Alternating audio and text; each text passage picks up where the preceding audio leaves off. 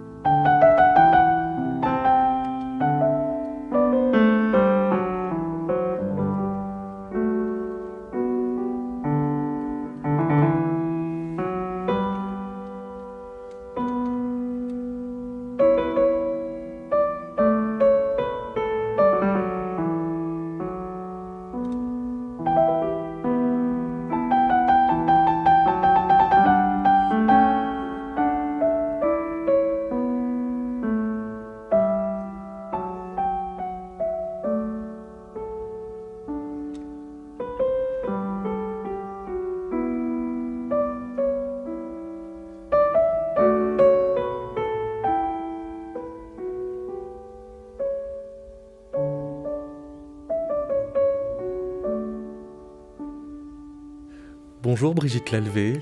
Bonjour. On vient d'entendre une version des variations Goldberg qui est tardive parce que euh, Gould les a enregistrées deux fois, à, 25 ans d'intervalle. Oui. Et dans ces 25 ans, ce qui s'est passé, c'est qu'on pourrait dire il a fui la foule. Oui, oui. Il a d'abord entamé une carrière de concert qu'il a arrêtée en 1964. Il était donc euh, assez jeune. Oui, il avait 30 et quelques années, il est né en 32. Et donc c'est un de ses premiers enregistrements. Il jouait les Goldberg en concert. D'ailleurs, par exemple, à Moscou, il y a quelques Goldberg dans les récitals. Il ne les donnait pas forcément en entier. Et il les a reprises à la fin de sa vie, en 81. Il est mort en 82. Et on le voit et on l'entend les jouer dans un des films de Bruno Mont-Saint-Jean. Et on peut très bien voir la différence très grande d'interprétation dans l'aria initiale qui est reprise à la fin des 30 variations des Goldberg. Cette aria dans l'enregistrement de 1955 est beaucoup plus rapide avec du staccato, des notes détachées et dans la version de 1981, on peut dire c'est presque une prière. L'aria doit durer 3 minutes alors que dans la version de 25 ans plus tôt, elle est inférieure à 2 minutes. Il y a beaucoup moins de notes détachées. Bon, je pense que j'aurai l'occasion de reparler des notes détachées et de ce fameux staccato, mais il y en a moins et c'est beaucoup plus recueilli. Cela semble venir à la fois de loin et de l'intérieur. Cette intériorité, elle est comme travaillée par euh, son rapport au studio. Est-ce qu'on peut dire que quand euh, il euh, sort de scène, qu'il, vous dites, s'émancipe de la psychologie des foules, c'est pour trouver dans le studio comme un refuge? Oui. Alors, chez Glenn Gould, tout est paradoxal, oxymorique et chiasmé. Je crois que le chiasme, c'est une figure qui peut rendre compte de sa construction.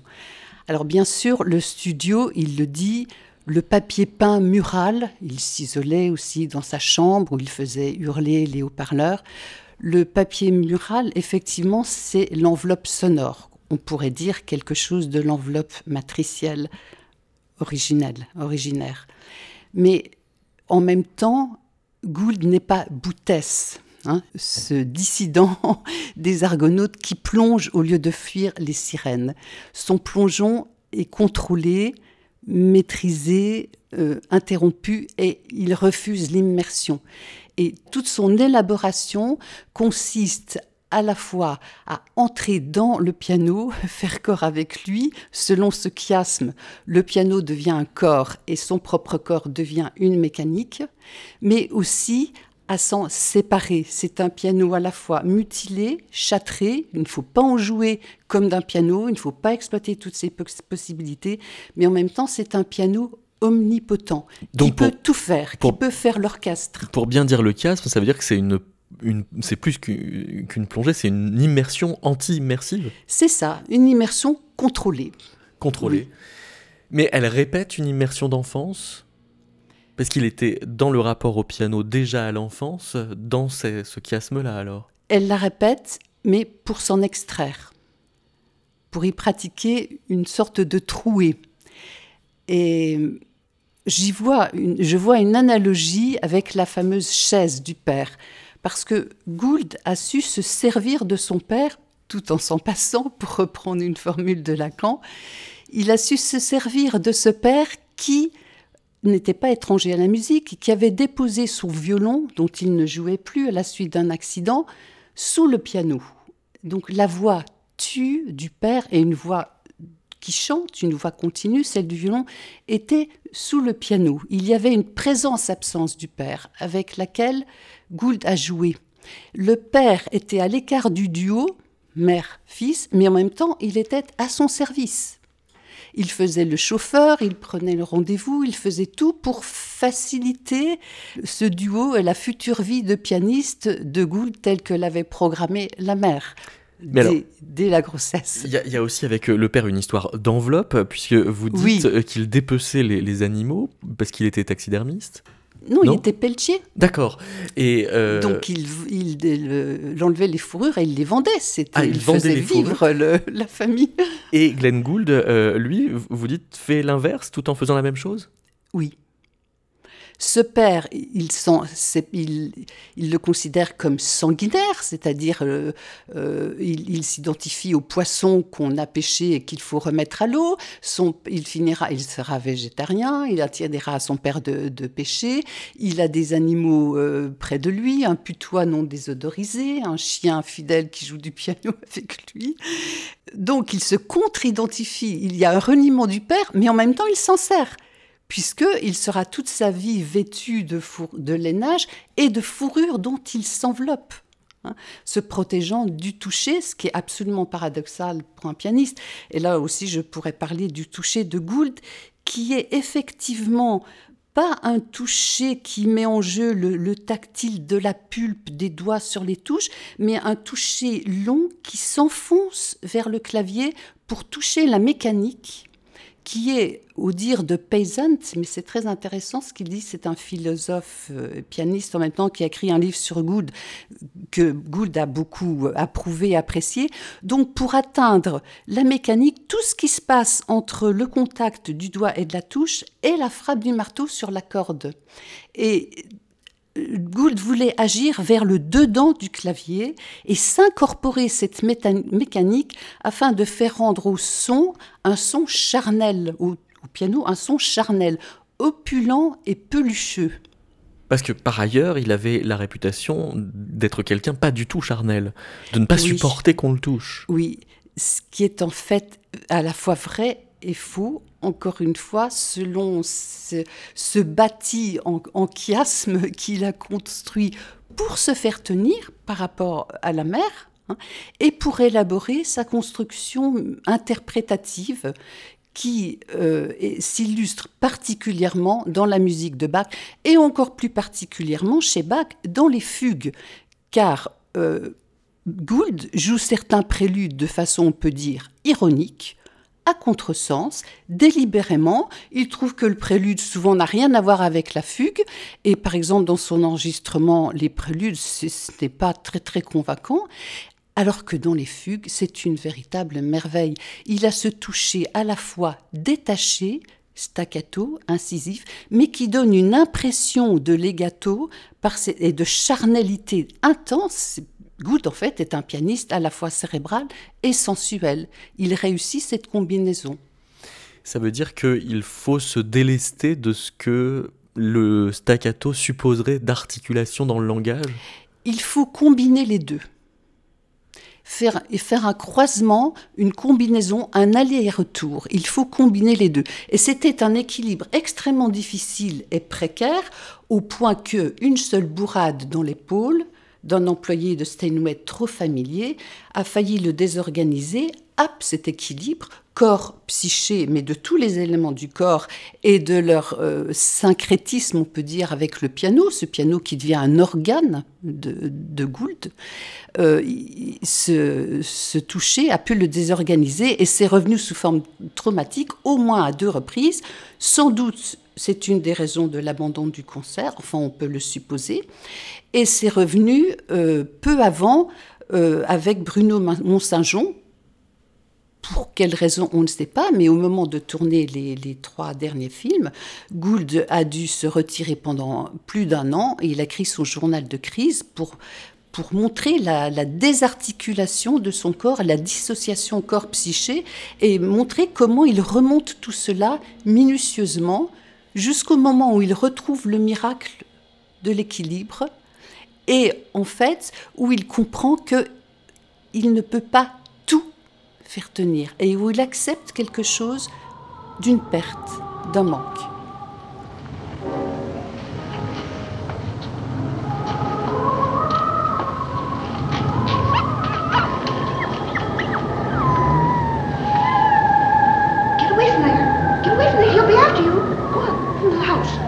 Bonjour Maurice Corcos. Bonjour.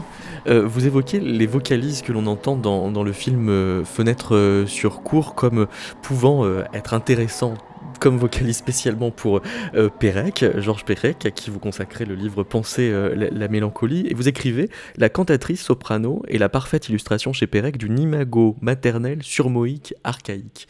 Est-ce que pour être une imago maternelle surmoïque archaïque, ça s'entend mieux quand on est dans une vocalise semi-désarticulée pour refaire suite à ce qu'on vient de dire sur le legato?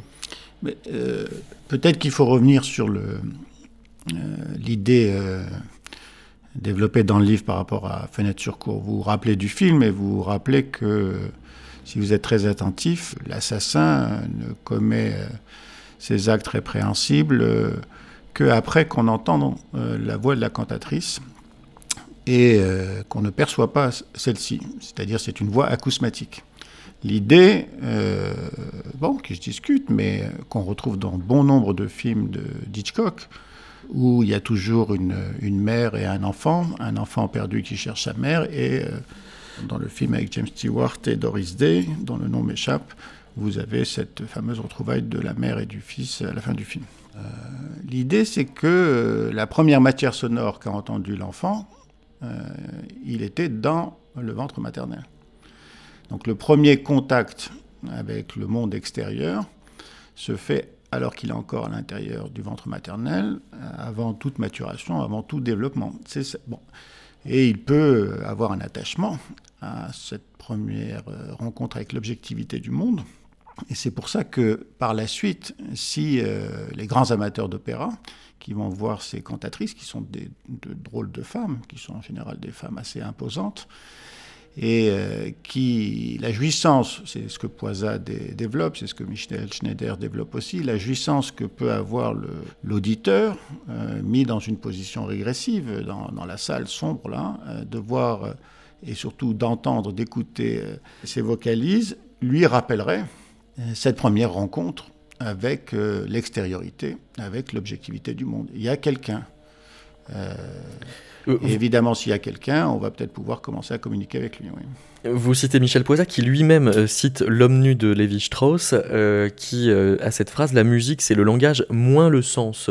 D'où la poussée irrésistible du sujet parlant à suppléer le, sens absent. C'est-à-dire qu'on se trouve face à la musique dans un déficit de signification, mais donc appelé à le combler. Oui, mais ça, c'est le, texte de Freud sur la négation, qui est un texte fondamental, ou la phrase de Kafka sur le négatif. Euh, C'est-à-dire que le, positif nous est donné, le négatif, nous avons à le, construire. Euh, il faut négativer tout un tas de choses pour pouvoir percevoir autre chose. Arrivé à un certain âge, euh, nous nous apercevons qu'il faut désapprendre tout un tas de choses pour pouvoir retrouver les choses essentielles qui sont en nous. Donc le manque qui a été évoqué, ou l'absence chez Pérec, qui est beaucoup plus impactante que le manque, oblige le sujet, dans un besoin impérieux, à créer quelque chose cum nihilo, contre le néant, adossé au néant. Alors, euh, avec la possibilité de réussir ou de sombrer, bien sûr. Hein. Tous les développements de, de Pérec sur le, free jazz, par exemple, tournent autour de cette question de l'improvisation, qui est que vous êtes au bord du gouffre, euh, au bord de l'abîme, et que vous avez intérêt à chercher en vous-même des ressources euh, profondes que vous méconnaissiez, qui vous obligent à trouver quelque chose pour trouver un pont. Sinon, vous tombez dans le vide. Donc euh, oui, c'est à partir du manque ou à partir de l'absence, à partir de ce qui fait défaut, à partir de ce dont on a la nostalgie, que le besoin impérieux euh, de créer quelque chose pour être dans la continuité, euh, plus ou moins avec ce qui a prévalu, nous amène à créer. voilà. Il n'y a pas de création sans souffrance, il n'y a pas de création sans, sans adversité, il n'y a, pas de, a pas de bonnes intentions. Enfin, je parle de la création au sens d'être auteur de quelque chose c'est-à-dire d'être obligé d'inventer quelque chose qui puisse faire pendant à l'angoisse de mort. Euh, Michel Poisac évoque aussi les cris de Lulu, l'opéra de, Berg, le cri de la cantatrice, dont on ne sait jamais s'il est de jouissance ou de mort. C'est un bon début dans la vie de ne pas, d'abord de percevoir un cri, alors qu'on est dans le ventre maternel, donc on ne voit pas d'où il vient, qui l'émet, et de ne pas, évidemment, et pour cause du fait de l'immaturité, de savoir si c'est un cri de douleur ou un cri de jouissance. Et il n'est pas faux de dire que dans l'acte amoureux, ça y ressemble étrangement, que c'est un crime parfait. Quant à, la voix de la mère, il est, euh, vous dites, euh, accompagnant pour l'enfant qui explore le, monde. Il ponctue chaque découverte d'un cri, soit de satisfaction, soit de crainte, et donc va être un guide que l'enfant veut entendre et ne pas entendre. Oui, euh, c'est ce qui a été dit aussi précédemment. C'est, la psychanalyse, c'est ça. C'est à chaque fois, c'est oui et non, oui mais non, non mais oui. C'est jamais ni oui ni non. C'est pas binaire du fait de l'ambivalence ou de l'ambiguïté qui, qui, assaille le sujet. On veut à la fois être en continuité avec ce qui a prévalu, donc d'être dans la relation avec le corps maternel, la voix maternelle, le sourire maternel, le regard maternel, et on veut en même temps s'en séparer et euh, le Rosebud de, de, Wells, qui intriguait tant euh, Georges Perec, ou le souvenir d'enfance qu'il n'arrivait pas à retrouver, et un besoin d'être en relation en continuité avec ce qui lui fait défaut, l'absence maternelle horrible, la disparition, pour mieux s'en séparer. Alors, pour le dire autrement, euh, pour les auditeurs, le travail en analyse, c'est pas retrouver un paradis perdu qui n'a jamais existé. C'est revisiter les reconstructions qu'on a sur ce qu'a été l'enfance et ce paradis perdu. Euh, se faire à l'idée que c'est pas tout à fait ce qu'on avait imaginé, on l'avait bien reconstruit, euh, fétichisé, idéalisé. Et puis ensuite, c'est pouvoir s'en séparer pour vivre autrement ailleurs, et, mais ailleurs que dans cette nostalgie euh, infantile. Oui. Alors Pérec, lui, se, sert euh, des notes euh, de musique pour euh, faire des jeux de mots avec ce que ça peut avoir de quasi gratuit parce que ce ne sont que des jeux de mots et de très essentiel parce que ce sont des jeux de mots. quasi gratuit, c'est vous qui le dites. Non, non, non, non, non, c'est très sérieux. Les... C'est très sérieux chez Georges Perec et chez tous les enfants. Les enfants jouent avec un extrême grand sérieux. Ils font comme si, mais ce fameux comme si, eux, ils y croient. C'est nous, après, qui nous apercevons que c'est un comme si. Bon, et le psychodrame psychanalytique n'est que ça. C'est comment retrouver la possibilité de faire comme si. Bon. Mais quand vous voyez euh, donc euh, ce qu'a fait Pérec avec cet opéra pédagogique, alors oui, il y a beaucoup d'ironie euh, dans, tout ce que fait Pérec, mais l'ironie et la politesse du désespoir, c'est l'enveloppe pour cacher le timbre mélancolique. Et donc, les noms des notes de musique sont constitués homophoniquement de, de paroles. Et ce qui est intrigant chez Pérec, c'est à chaque fois qu'il organise une certaine contrainte pour, à partir de cette contrainte, créer quelque chose, il retombe invariablement sur son traumatisme, c'est-à-dire sur son lien, sur le lien à sa mère. Alors il ne le dit pas de manière explicite, il le masque, il l'enfuit, il l'enveloppe, Mais pour les péréquiens avertis, c'est terriblement intrigant de voir la mer cachée dans toute phrase, même dans la disparition où le n'existe pas dans tout le roman. le E référent maternel existe de manière omniprésente du fait de son absence. Et quand vous le lisez à voix haute, vous lisez, si je puis dire, le négatif de cette absence et vous ressentez et l'absence et l'omniprésence de cette absence. Mais là, dans l'exemple en question, il arrive euh, donc à la fin à trouver Scylla, Myre et Doré. Bon, Scylla, c'est évidemment apparenté à Sirla, Sirla Shulevich qui est, qui est sa mère. Scylla, Myre et Doré. Euh, Mir, ça veut dire au miroir du visage de la mère. C'est comme ça que dans les interactions précoces entre l'enfant et la mère, l'enfant naît au miroir du visage de la mère, qu'il investit, qu'il admire, qu'il idéalise. Bon, et Doré, la question de l'idéalisation, c'est Pérec a été chez Dolto, il a été chez J.B. Pontalis, il a été chez Demusan, il connaît la psychanalyse. Donc il sait ce que c'est que le miroir du visage de la mère et il sait ce que c'est que l'idéalisation. Domicile admiré, Là, c'est tout, l'investissement des lieux de cet arpenteur kafkaïen qui est Pérec, qui visite Paris de long en large pour retrouver les lieux euh, de l'enfance, parce que parce qu'il allume à l'armée et que rien n'aura eu lieu que le lieu, parce que tout le monde a disparu euh, dans la Shoah. Et il lui reste le lieu, le 24 intact euh, de la rue Villain, où il habitait avec sa mère. Domicile admiré, là encore, vous avez le, le miroir de s'il a adoré, donc l'idéalisation, s'il a domiré, alors il est parti sur le narcisse. Euh, ah oui, donc do, D-E-A-U, voilà. D apostrophe E-A-U et miré, euh, donc... Euh, voilà. Et, do, s'il a mis, bon, il tourne autour du trou de l'absence, il joue avec elle, et il a ce timbre particulier qui fait que ce n'est pas directement intelligible, mais vous ressentez quelque chose qui vous agrippe et vous passez votre temps à essayer de découvrir pour comment il vous a affecté sans qu'il vous ait donné un sens. Parce que il part... Et c'est vous qui trouvez le sens après. C'est alors pour ça donc qu'il part de notes de musique qui sont des mots sans valeur sémantique pour euh, se mettre à la lisière d'une façon de les sémantiser, de leur faire dire quelque chose de, de signifiant, mais du coup de sur-signifiant.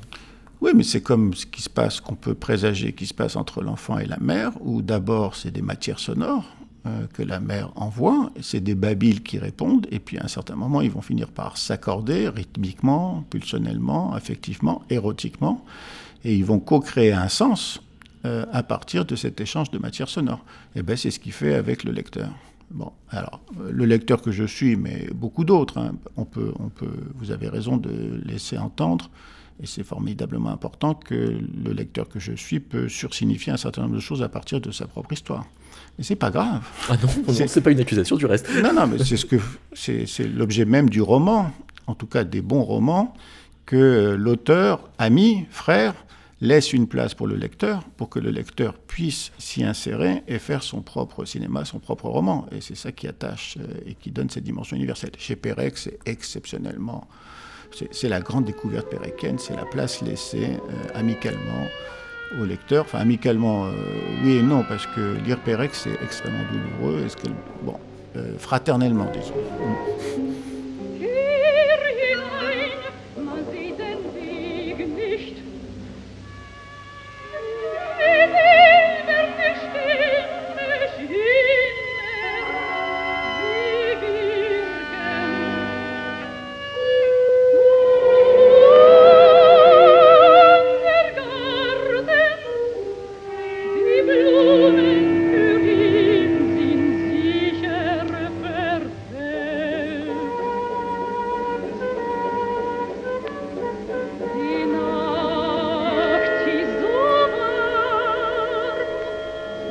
Écoutez Métaclassique, une émission de David Christoffel.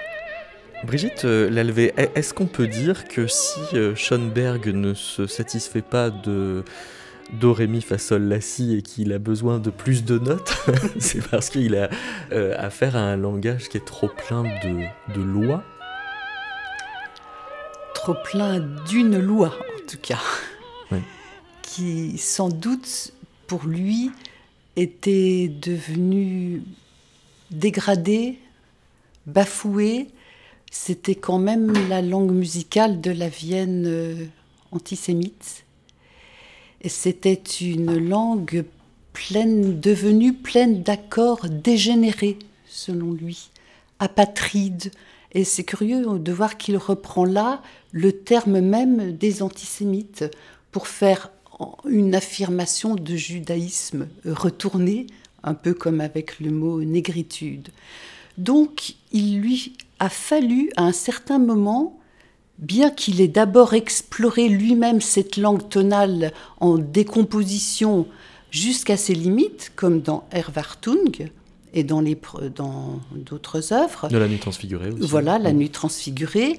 Il lui a fallu inventer une nouvelle loi. Et il, dit qu'il était obligé. Il dit d'une part que personne ne voulait faire le boulot, donc il fallait bien quelqu'un qui s'y colle. Ça a été lui. Mais il a ressenti ça comme une obligation. Donc il a inventé les douze sons qui étaient déjà là, mais au lieu de conserver la hiérarchie selon les harmoniques, eh bien, il les a mis toutes sur le même plan et il a inventé la série. Alors il y a aussi cette histoire euh, de d'émancipation de la dissonance, euh, d'en faire une sorte de, principe euh, actif, mais dans lequel vous décelez aussi une dynamique pulsionnelle. Oui, ce morceau semble à la fois livré à la dynamique pulsionnelle, et c'est une femme qui erre à la recherche d'un amant absent dans la forêt. On ne sait pas s'il est absent présent, si elle l'a tué. C'est une voix pleine d'angoisse, une voix erratique, euh, hallucinée. Mais en même temps, Charles Rosen a montré que ce texte était construit et restituait quelque chose, non pas de la dissonance en elle-même, ça ne veut rien dire, mais de la dissonance comme fonction cadentielle, comme fonction de scansion ou d'apaisement de la tension, de la détente. Et Charles Rosen a vu cette fonction dans, dans un usage particulier de la sixte, qui est ce qui structure finalement ce langage qui a l'air comme ça purement sismique. Et oh, j'ai fait une comparaison. Le langage d'Hervartung, c'est un peu l'hystérie dans ses associations libres sur le divan. Et la, série de décaphoniques, euh, c'est Totem et Tabou, le meurtre de la tonalité et l'émergence d'une loi nouvelle.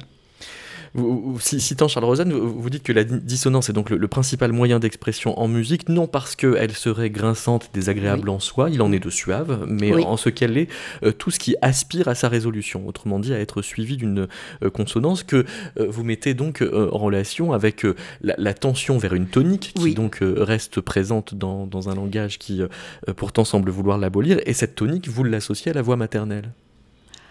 Oui, c'est une hypothèse. Alors, ce serait du perdu, comme l'a bien dit Maurice Corcos tout à l'heure.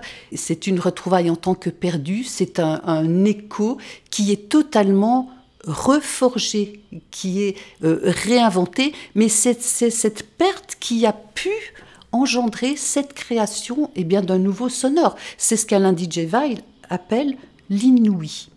On fait entendre quelque chose de nouveau à partir du son perdu, et on peut dire retrouver en tant que perdu. Je pense que la retrouvaille de la perte est quelque chose de fondamental dans le processus créateur. Mmh.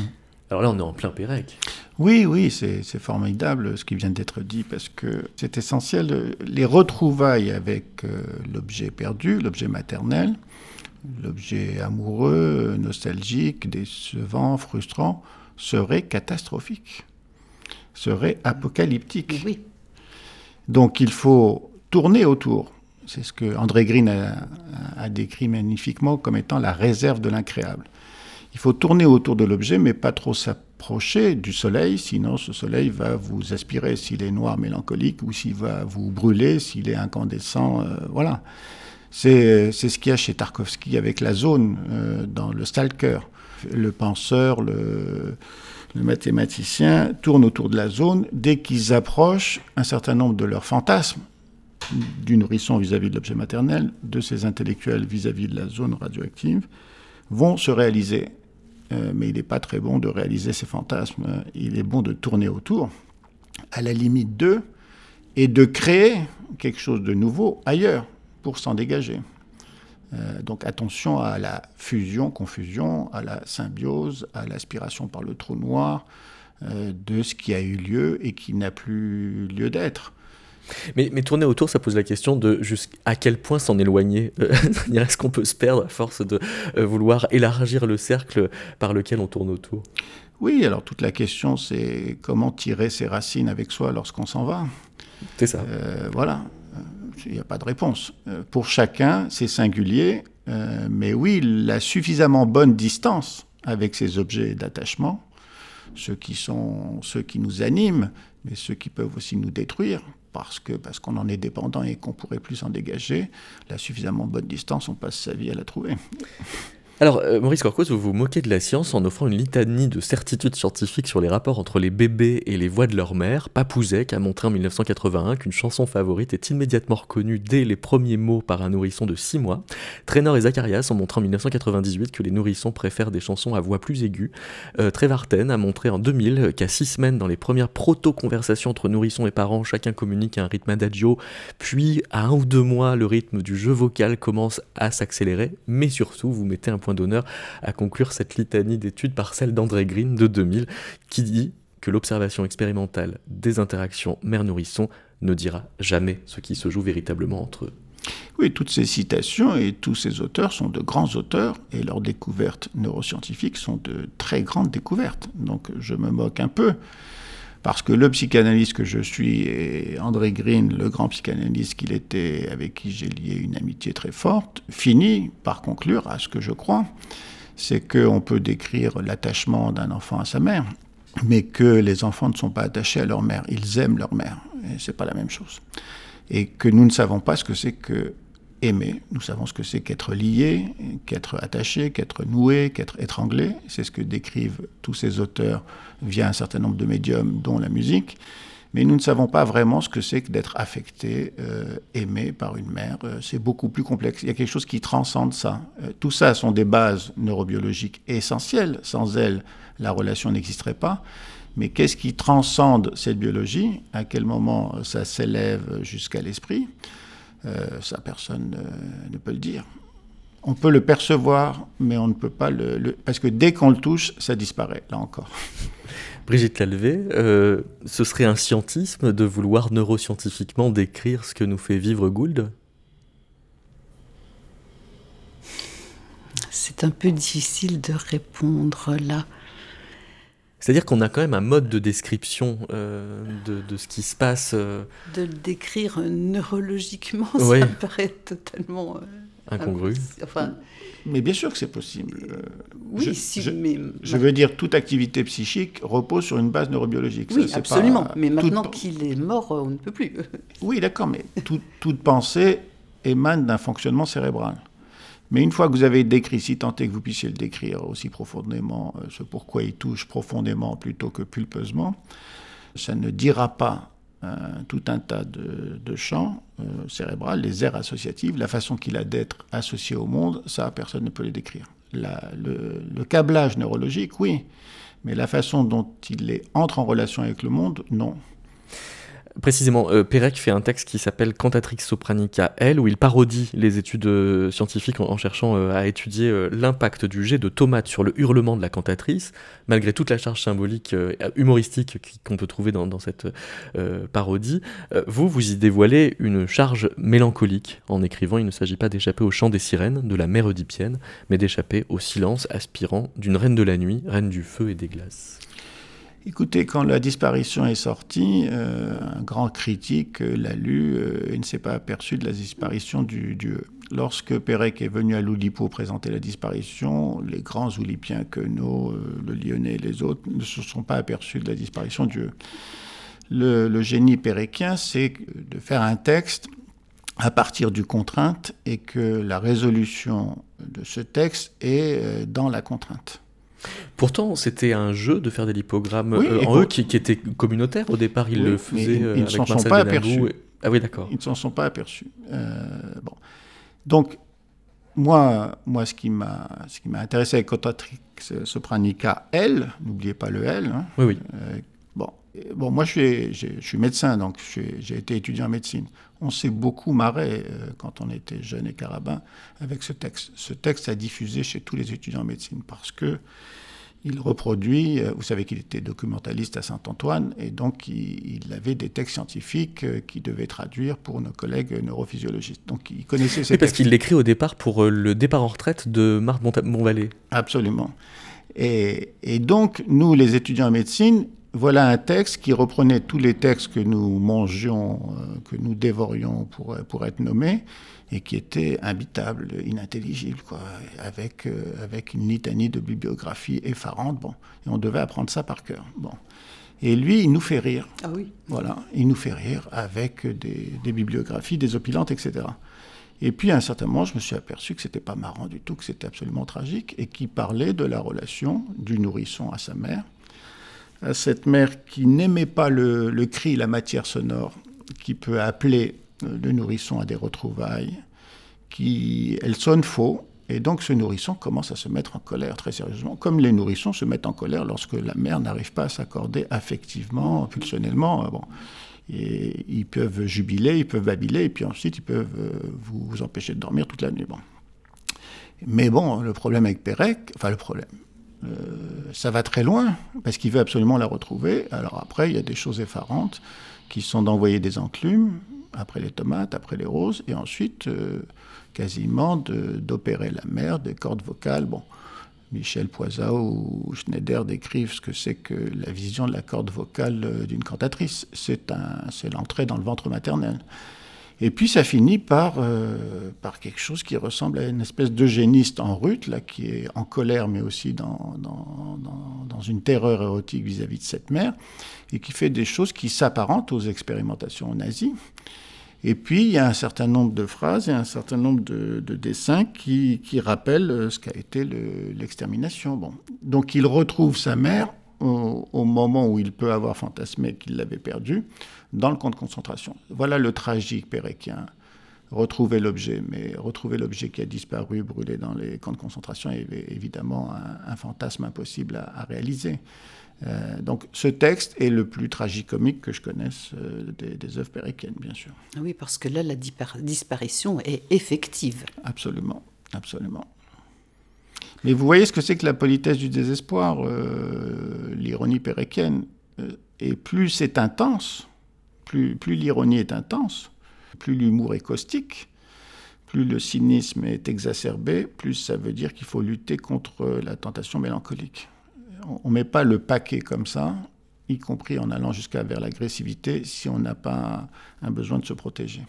Et c'est ça qu'il transmet, les deux mouvements.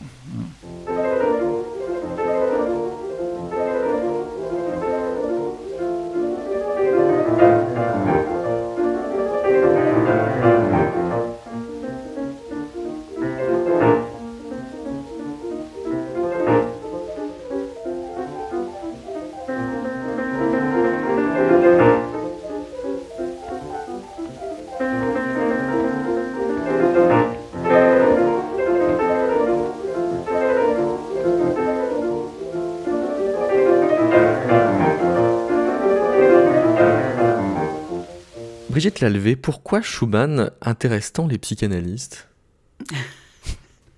Vous n'êtes pas la seule. Hein non, je ne suis Michel pas la Schneider seule. avant vous, oui, entre oui, autres. oui, énormément de psychanalystes y sont intéressés.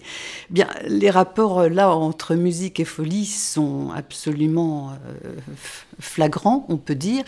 Et ce qui intéresse les psychanalystes, c'est comment euh, le musicien a fait œuvre contre sa folie jusqu'au moment où euh, la folie l'a réellement submergé. Et chez Schumann, cela s'entend. Si on prend le La final qui résonne à la fin des papillons, dans une longue résonance euh, irisée de toutes sortes d'harmoniques et de tout ce qu'on a entendu précédemment, et si on prend le La qui l'obsédait à la fin, le, nom d'une der dernière œuvre m'échappe, qui ne chante plus du tout, cela qui fait retour de façon euh, obsédante et qui, le, qui, l'angoisse, eh bien on voit que là l'échafaudage de l'œuvre a cessé de tenir, de le tenir lui. Vous vous arrêtez sur le H euh, dans euh, Carnaval, ce jeu avec les notes de musique qui sont inscrites dans, son nom. c'est, on dirait, un jeu de, codage qui n'a pas vocation à être décodé, qui n'est là justement que pour reporter, décaler. quand même, Schumann inscrit dans la partition, au milieu de la partition, il inscrit ces quatre lettres dans leurs trois combinatoires, donc il donne la clé. Il donne la clé. Mais en même temps, Michel Schneider fait bien remarquer que ces lettres sont fort inquiétantes, que ce sont des espèces de sphinges euh, et que euh, on ne sait pas si le musicien résout l'énigme. Et donc il veut ne pas la résoudre? Il veut la tenir comme énigme? Parce que vous, entendez, vous, dans le miroitement sonore, euh, ce que vous traduisez comme le chatoiement de la réversibilité humorale. Ça voudrait dire qu'on pourrait passer à ce jeu de carnaval d'une figure à l'autre dans un jeu de passe-passe dans lequel, pour autant qu'on est dans le jeu, dans le passe-passe, euh, se joue un, nouage identitaire décisif. Oui, oui, un nouage tout en, métonymie, effectivement, oui, oui, qui fait passer d'une humeur à l'autre. Mais ce que je tente de montrer, c'est qu'à un moment donné, dans, la dans le deuxième versant du carnaval, la deuxième partie, c'est tout à fait symétrique. C'est le ternaire qui l'emporte sur le quaternaire, c'est-à-dire ce n'est plus la même lecture, c'est si bémol la do au lieu de que ce soit la mi bémol do si bécard. Et donc je pense que là il y a, et eh bien justement, l'exercice d'une trouée, d'un manque, quelque chose qui s'élabore et qui fait que que ça tient. On sort du pur miroitement duel, du jeu de miroir, vers cette espèce de métaphore du vide, voilà. D'ailleurs, Schumann lui aussi va recourir au nom de Bach comme, comme suppléance, euh, tout comme, tout comme Gould, en fait, Samar aussi au, nom, au nom de Bach. Donc il y, a, il y a un passage de cette dualité en miroir avec les quatre lettres à quelque chose de, la métaphore euh, qui est une métaphore du rien en fait. D'ailleurs, on, disait euh, avant l'émission que l'art effaré, euh, le titre de l'opéra de, de, Pérec, reprend les trois premières notes de l'art de la fugue. Oui, c'est les notes de l'art de la fugue, oui. Et je voulais ajouter que Scylla, alors je ne savais pas que Scylla c'était le prénom de la mère, mais c'est aussi Scylla, un des deux monstres qui, avec Charybde, gardait le détroit de Cyril. C'est un monstre, Scylla. Oui. Et Schumann, pour Pérec, c'est pas rien non plus. Oui, bien sûr. mais je voulais reprendre ce qui, avait, ce qui a été dit, parce qu'on tourne autour de, quelque chose euh, d'important. Euh, la, créativité, la création, celle qui, celle qui me sourit, celle où le sujet est au bord de la folie, au bord du gouffre, et qu'il a besoin d'être auteur de quelque chose, pas celle où il romance simplement, où il rapporte, où il raconte, eh bien, elle n'existe que lorsqu'il y a une tension identitaire une tension humorale ou une tension affective, enfin une tension entre deux états. Et chez Schumann, euh, comme chez d'autres, je me souviens avoir invité un jour le peintre Garousse à venir euh, discuter avec nous de psychanalyse et création, et il témoignait du fait que la créativité naissait au moment, au moment euh, limite entre deux tensions identitaires, celle où il se sentait relativement bien et celle où il commençait à sentir la mélancolie le prendre. Bon.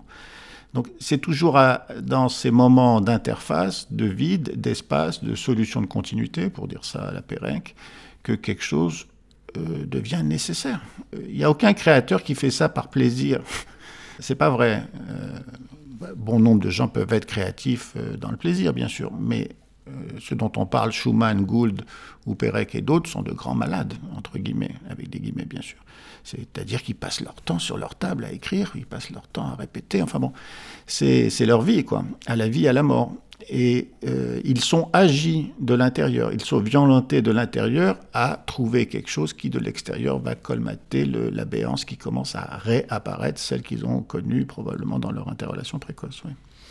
Et par exemple, pour ce faire, des variations phonétiques sur la première phrase de À la recherche du temps perdu euh, de Proust. Alors ça commence par Longtemps je me suis touché de bonheur. Euh, vous dites que c'est une variation minimale. Longtemps je me suis coché de bonheur, qui était un bourdon. Et ça va jusqu'à Qu'on rende le fruit fourré cher aux veuves. Ça c'est un iso-vocalisme. Bon, alors, oh, c'est très, c'est désopilant, bien sûr, et puis en même temps, c'est assez tragique. Longtemps, je me suis touché de bonheur. Bon, c'est vraiment la, question de la masturbation. Euh, oui, si vous lisez La recherche du temps perdu, juste après les premières pages où il raconte qu'il attend sa mère, c'est évidemment dans une attente érotique, masturbatoire. Il y a aussi le petit cabinet qui sentait l'iris. Voilà, donc euh, c'est un masturbateur compulsif, le, Proust. Il fait des choses effarantes. Son père, qui était professeur d'hygiène, dans la même fac que moi, donc j'ai beaucoup, beaucoup visité ce père, euh, lui donnait pour qu'il se tienne droit et que son asthme ne le perturbe pas et qu'il arrête de se toucher, il lui mettait des, grands livres dans le dos pour qu'il puisse s'y adosser. Euh, il allait voir sa grand-mère pour demander de l'argent que le père ne voulait pas donner pour aller voir les prostituées, pour arrêter cette manie indésirable, etc. Bon. Euh, Pérec, lui, lorsque la masturbation le prend, euh, il dit qu'il fait des, cartes de géographie où il fait un grand malheur, c'est son, expression. C'est la masturbation, c'est quand la solitude vous prend et que l'objet vous manque et que vous le retrouvez érotiquement dans des fantasmes plus ou moins masqués. Donc c'est à la fois source de jouissance, mais aussi source de honte, de culpabilité. Vous voyez le mélange que nous évoquions euh, tout à l'heure, à tourner autour du fruit défendu ou autour de, l'objet perdu, mais à être trop près, il y a à la fois la jouissance et ensuite la honte, la culpabilité qui, qui arrive. Bon. Parce qu'après longtemps, je me suis touché de bonheur, c'est longtemps je me suis coché de bonheur, ce qui est quand même tragique. C'est-à-dire, je me suis annulé, annulé dans cette jouissance, dans cette confusion avec l'objet, j'ai disparu. Alors, euh, je renais de mes cendres et je recommence, mais de manière compulsive parce que je, veux rester en continuité avec.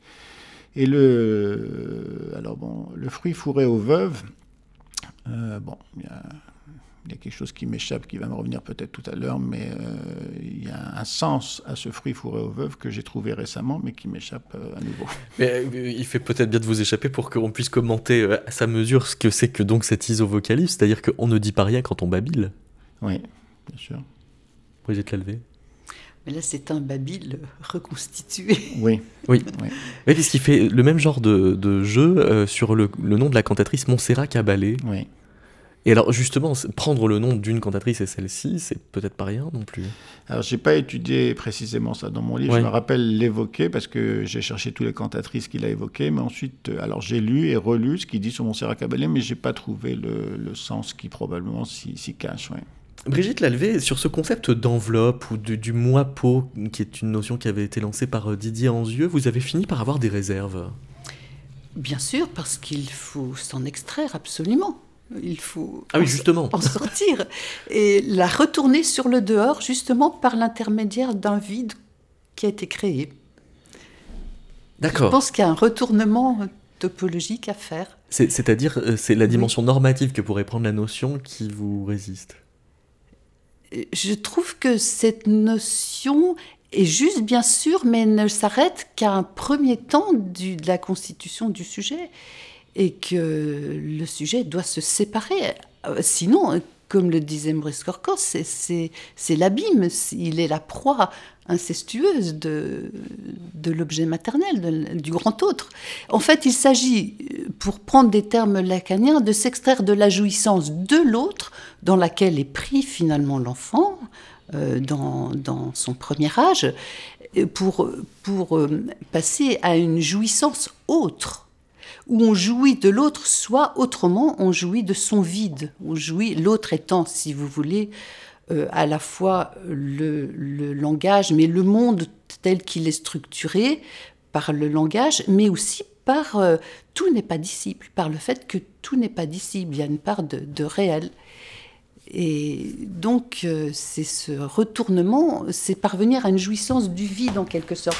Je voudrais citer quand même ce que dit Gould à la fin dans son dernier film avec Mont-Saint-Jean, après s'être arrêté sur l'interruption de la dernière fugue de Bach, qui est donc interrompue elle-même et qui laisse vide les quatre dernières fugues qui auraient dû qui aurait dû suivre, fugue à trois ou quatre sujets, dont là le deuxième sujet c'est le nom même de Bach, si bémol l'adouci. Et voici ce que dit Gould. C'est la palette infinie des tonalités grises, j'aime les gris, ce monde immobile, désert et rigide, sans couleur ni lumière. Il y a ici un degré de chromatisme qui rejoint Wagner cent ans vers le futur. C'est un chromatisme post-wagnérien qui va vers Schoenberg, qui s'étend sans fin ni repos, qui ne module jamais au sens conventionnel, il laisse l'extraordinaire impression d'un monde en expansion infinie. Voilà, c'est ce monde en expansion infinie créé à partir de ce vide au cœur de l'autre, mais un autre retourné sur son enveloppe. Je pense qu'il faut retourner l'enveloppe. D'accord, donc garder comme... Alors la note bleue, c'est justement euh, une opportunité de bascule C'est ce, ce manque qui, c'est ce manque au cœur de l'autre qui, euh, retourné, devient le manque source, si vous voulez. Le manque source. Et donc cette note bleue, c'est effectivement le silence que fait entendre certaines harmonies chez Chopin à un moment donné. Mais certaines harmonies prises dans leur contexte, hein, pas en elles-mêmes, ce n'est pas un absolu. Hein. c'est toujours dans un tissage. C'est pour ça que cela demande toute la construction d'une œuvre. Pour faire entendre ce silence, il faut toutes les notes, il faut toute une élaboration de notes qui la font surgir. Je pense aussi que quelque chose qui fait bien entendre ça, un mot qui fait bien comprendre ça, c'est l'émergence. C'est quelque chose qui émerge dans le tissage de l'œuvre, dans, sa, structure, au cœur de sa structure. Au cœur et à l'extérieur en même temps. Ça vient de l'extérieur et ça vient de l'intérieur. C'est ce que Lacan, encore une fois, a appelé l'extime. Ça a été le plus proche de moi, c'est devenu le plus lointain et je le retrouve par ce retournement du dedans à l'extérieur. C'est Möbius. C'est voilà. Ou Escorcos. Oui, mais je pense que vous serez d'accord aussi avec le, fait qu'il faut s'en extraire, bien sûr. Il faut, comme, euh, comme dit Racine dans Bérénice, aller aimer ailleurs, avec euh, ce qui nous a porté aimer, avec les traces d'eux, et euh, il faut y revenir tout à l'heure vous disiez c'est l'assemblage des sons qui permet cette musique, l'assemblage de, la pluralité des, sons, mais c'est aussi de faire silence sur tous les autres bruits, les autres bruits du monde. Donc vous disiez euh, révélation, je dirais tremblement, je dirais, je dirais presque massage des sons. C'est à la limite de, ça sera jamais absolu, sinon ça se renverse dans la douleur. Quand vous dites Comme le cri de la cantatrice vous faites exprès de faire euh, une collusion entre son et sens. Voilà, c'est l'essence même de la poésie selon, selon Yves Bonnefoy, euh, qui est venu aussi au séminaire que j'anime où on discutait de cette dimension-là, c'est que lorsque, lorsque c'est réussi, euh, c'est que le sens et le son se répondent.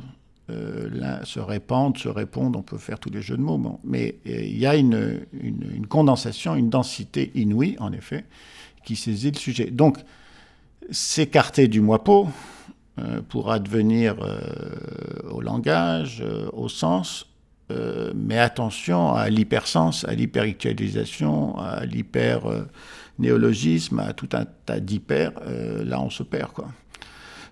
Parmi les, sujets en psychiatrie qui, nous posent problème, il y a les grands sujets délirants qui sont encore dans la jouissance de la relation archaïque à la mère, bon très bien. Et puis il y a les sujets normopathes qui sont dans un investissement de l'extérieur, euh, du signifiant, du langage, de l'hyperintellectualisme, et qui sont aussi malades que les autres. Euh, donc c'est les allers-retours possibles. Euh, toute la, palette des couleurs, la gamme des notes qui font qu'on est relativement sain, équilibré, c'est parce qu'on peut jouer de plusieurs instruments, revenir à l'un, perdre l'un, le retrouver. Bon, les extrêmes témoignent d'une carence en général. Vous citez euh, Renata de euh, Benedetti Gaddini, qui euh, a travaillé sur, les berceuses chantées au, lit de l'enfant, qui, vous dites, contiennent la symbolisation de la réunion perdue. C'est-à-dire qu'il y a un, un, nouage qui se tisse dans la berceuse qui va lier donc l'écho de la voix maternelle à l'origine de la sémiotisation du monde. C'est-à-dire on apprend à mettre du sens dans le monde à ce, dans ce contact-là. Bien sûr. Pour le dire de manière plus jargonesque, mais il n'y a pas. Voilà.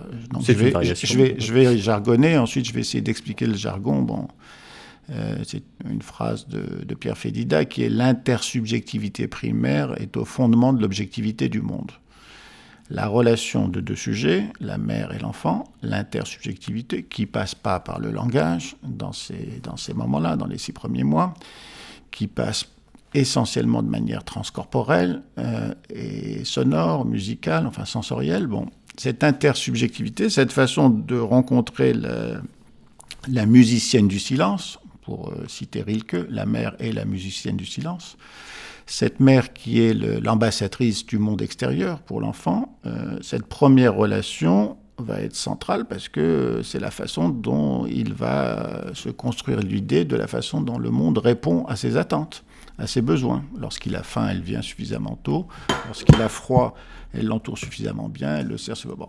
Euh, donc au fondement de, euh, de l'idée qu'on se fait du monde qui est, euh, qui est la protecteur, qui est la providence ou qui est paranoïaque, persécuteur, et la relation à la mer. Et en particulier par ces fameuses ritournelles qui contiennent dans leur prosodie le fait qu'il faut s'attacher et se détacher. Une des ritournelles les, plus signifiantes, c'est celle où vous prenez le, bébé quasiment, vous le remettez près du ventre maternel, là, sur les cuisses, et puis vous jouez à dada, à dada, et puis à un certain moment, vous, vous le faites tomber dans le trou, et puis vous le ramenez. Donc, c'est... Euh, à la fois rassurant et à la fois euh, avertissant. C'est totalement rassurant dans le sens où ça lui dit d'emblée, euh, oui, je t'aime, et oui, j'ai le fantasme que tu reviens à l'intérieur. Ça a été un moment extatique de confusion, de fusion avec quelque chose que... Et il faut se séparer. Hmm. Voilà. Une, une mère suffisamment bonne c'est celle qui apprend, qui aime son enfant, qui le protège, qui est dans le don, euh, qui est l'ultime recours, l'ultime secours, mais qui lui, qui lui apprend à se séparer d'elle aussi. Hum. Et alors quand euh, Pérec perd la mère, il perd aussi quelque chose euh, de l'ardeur à, donner du sens au monde. Et, dans les moments mélancoliques, il plonge et il perd, en effet. Il ne demande plus rien au monde. Le mélancolique ne demande plus rien au monde. Il s'enferme. Il, devient quasi autiste comme il l'a été pendant, pendant l'enfance. C'est ce pourquoi il a consulté Françoise Dolto. Il ne parlait plus. Bon. Et puis après, alors pourquoi il, comment il a réussi, c'est la grande question évidemment. Il y a un rebond exceptionnel chez lui et il devient fou dans le sens où il donne du sens à tout. Pérec a une mémoire hypermnésique. Hein, après avoir perdu la mémoire, je n'ai plus de souvenirs d'enfance, je n'ai plus de relation à mon passé ni au monde, il devient hypermnésique, il retrouve le passé euh, comme étant une figure qui revient dans, le futur. Le passé est omniprésent, y compris dans le futur. Quand il, est au, tabac de la mairie et qui regarde les bus euh, passer autour de, Saint-Sulpice, il note le numéro de bus qui est celui qui allait au Veldiv. D'accord? Il ne peut plus voir quelque chose sans le référer au passé. Euh, après, s'être tu totalement dans les deux sens du terme, pourquoi, comment il y a eu un rebond euh, et qui témoigne dans son extrémité de l'extrémité du malheur qui était sa solitude. Voilà. Et par exemple, euh, tous les, tous les copains de Pérec disent euh, c'était mon meilleur copain. Euh, chacun d'eux dit c'était mon meilleur mmh. copain. Cet homme-là, d'ailleurs on le voit dans les interviews partout, il, témoigne d'une sympathie extrême. Universelle, voilà. Donc après avoir mmh. été autiste isolé, il est l'homme qui se fait le plus de copains du monde. Pour terminer, euh, Brigitte euh, Lalvé, peut-être commenter euh, cette pensée que vous rendez à Alain Didier Veil d'avoir conçu l'expérience de l'écoute musicale non plus comme cette fusion océanique dont se défiait en Freud, mais comme une dialectique des manques entre le sujet et l'autre que scandent les temps logiques de la pulsion dans ses retournements. Oui, c'est un peu ce dont je vous parlais tout à l'heure. Je trouve que cela fait bien comprendre que ce que nous apporte la musique, c'est à la fois une nostalgie, une tristesse, le sentiment d'une perte, et malgré tout le bonheur de retrouver quelque chose dans son absence même. Donc c'est une tristesse bien particulière parce qu'il y a les ressources. Oui. Merci beaucoup, Brigitte Lalvé. Merci, Maurice Merci à vous. Merci.